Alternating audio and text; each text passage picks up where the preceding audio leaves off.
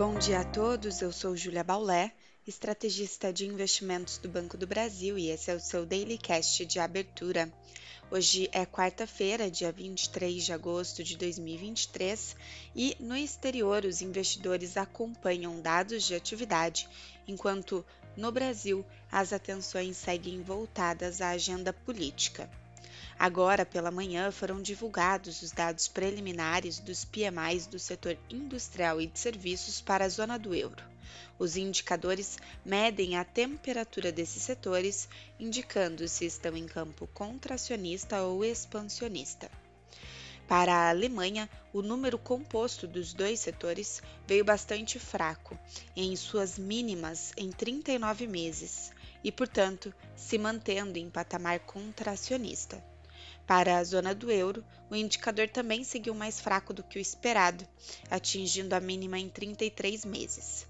Após a divulgação dos dados, o euro atingiu as mínimas no dia frente ao dólar e a bolsa de Frankfurt reduziu seus ganhos, mas no geral, as bolsas da região ainda seguiam majoritariamente em campo positivo.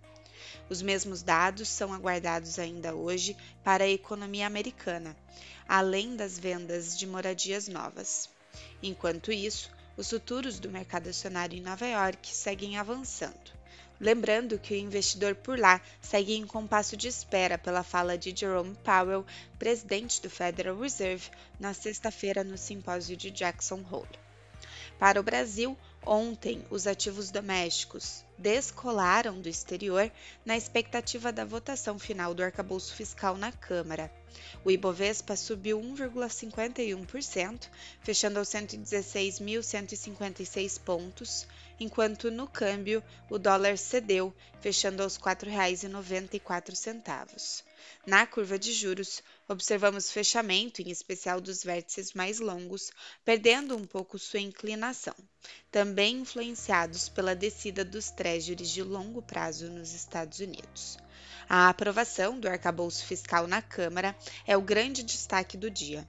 Como falado, os investidores ontem já anteciparam nos mercados a votação da matéria, ainda assim a confirmação da aprovação concomitante às bolsas no exterior em campo positivo tendem a ajudar na abertura positiva para o Ibovespa.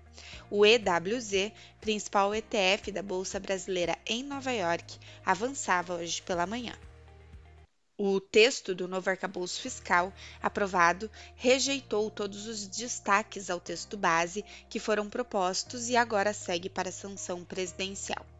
Ainda no radar, a Câmara pode votar as medidas provisórias do salário mínimo e da correção da tabela do imposto de renda. A taxação de offshore, que fazia parte dessa medida provisória, não deve ser votado e deverá ser encaminhado posteriormente via projeto de lei ao Congresso. Por último, a Comissão de Assuntos Econômicos do Senado deve votar hoje o projeto de lei do CARF.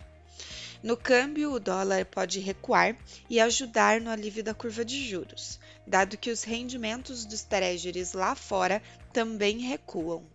Apesar do dólar seguir mais forte ante moedas principais, especialmente pela fraqueza do euro hoje, ante moedas emergentes, o dólar recua nessa manhã. Ficamos por aqui. Um bom dia a todos e até a próxima.